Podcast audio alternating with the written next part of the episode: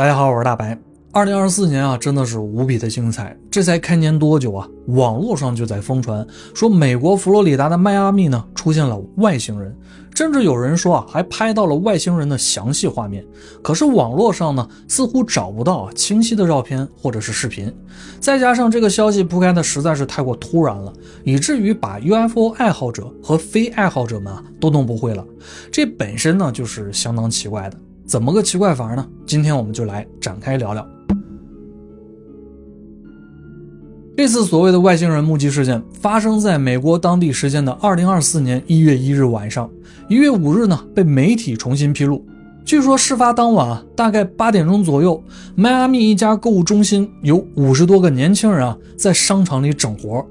毕竟大家都知道啊，佛罗里达不养闲人，具体是展示才艺还是？购物化整为零术啊，又或者是两者都有。媒体呢并没有详细的说明。据说八点半左右啊，媒体和佛罗里达警方呢就已经到达了现场，之后啊带走了四个所谓乱放烟花的年轻人。这件事儿呢就应该已经算结束了。可是你以为这就完了吗？啊，其实并没有。之后在社交媒体上突然有人发帖说啊，这件事其实还有另外一个版本。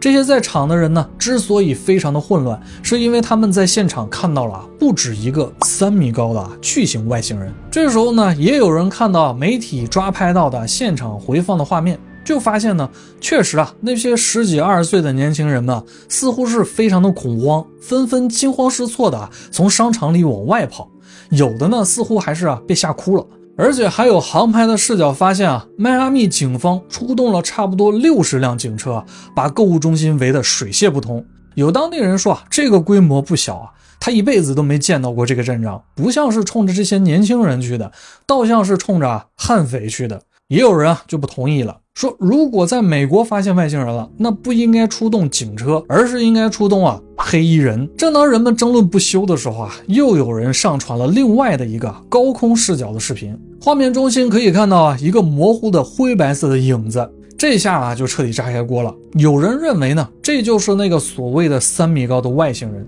但是也有人认为啊，距离太远。光线太暗，再加上呢分辨率不高，这似乎啊就是三个人在并排往前走的光影造成的视觉错觉。总之是各种脑补，话题一直呢就持续不下。迈阿密警局呢就出面回应了，说没有外星人，也没有关闭机场啊，就是几个青少年犯了错导致的。如果真的有外星人出现，现在的手机这么便利啊，难道会拍不到吗？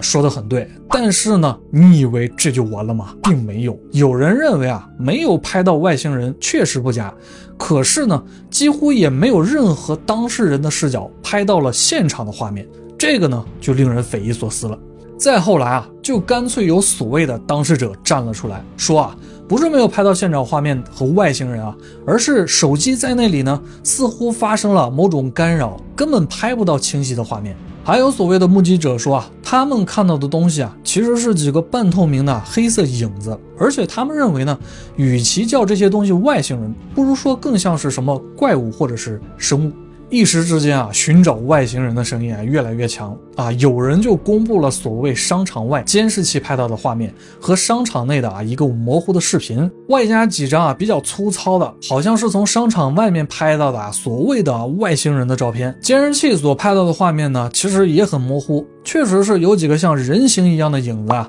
在画面中心飘来飘去。但或许是因为这个不在现场的原因，所以我觉得无法身临其境的感受到。那种令人恐慌的感觉，而另一个所谓商场内的视频呢，很明显就是啊 AI 制作出来的产物，并不是啊所谓的干扰。其余照片呢，也像是啊 CG 和 AI 结合起来创造出来的东西。那么疑问就来了，为什么还会有人认为这些是所谓的外星人呢？第一个可能就是啊，近些年对外星人的认知在不断的提升。各种档案解密、UAP 调查，这些让人们潜意识里啊会把各种神秘未知的东西呢向外星人去靠拢。第二个是啊，据说在当天啊，有人在迈阿密上空拍到了所谓的 UFO，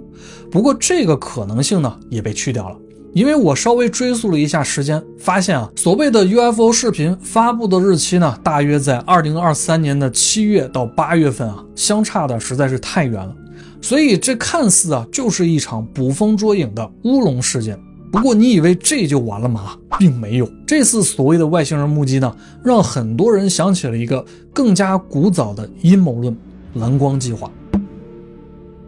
蓝光计划英文叫做 Project Blue Beam。是一个名叫谢尔盖·莫纳斯特的加拿大记者啊，在一九九四年提出的一个概念。他在自己的蓝光计划同名书中描述啊，一些阴谋集团呢可能会利用高科技的投影或者是其他全息技术手段，制造虚假的外星人入侵或是虚构的神话事件，而这些事件通常会大规模的出现在公众的视野，并且给人类造成啊极大的心理冲击。在一九九五年，他出版的著作啊《多伦多协议》一书当中啊，把这个概念呢强化了，认为蓝光计划是共济会为 New World Order，也就是新世界秩序做的准备，并且呢是在未来二十年里一直在布局和筹划的议程。简单来说啊，他认为啊，阴谋集团会用各种投影技术呢，制造出 UFO 外星人神话事件这样的假象。在大众的面前展示出来，目的就是为了让人啊失去理智，进而心智呢被控制。在当时看起来啊，这个概念呢非常的夸张，而且很多人都认为啊，在现代人类科技发展和认知的速度下，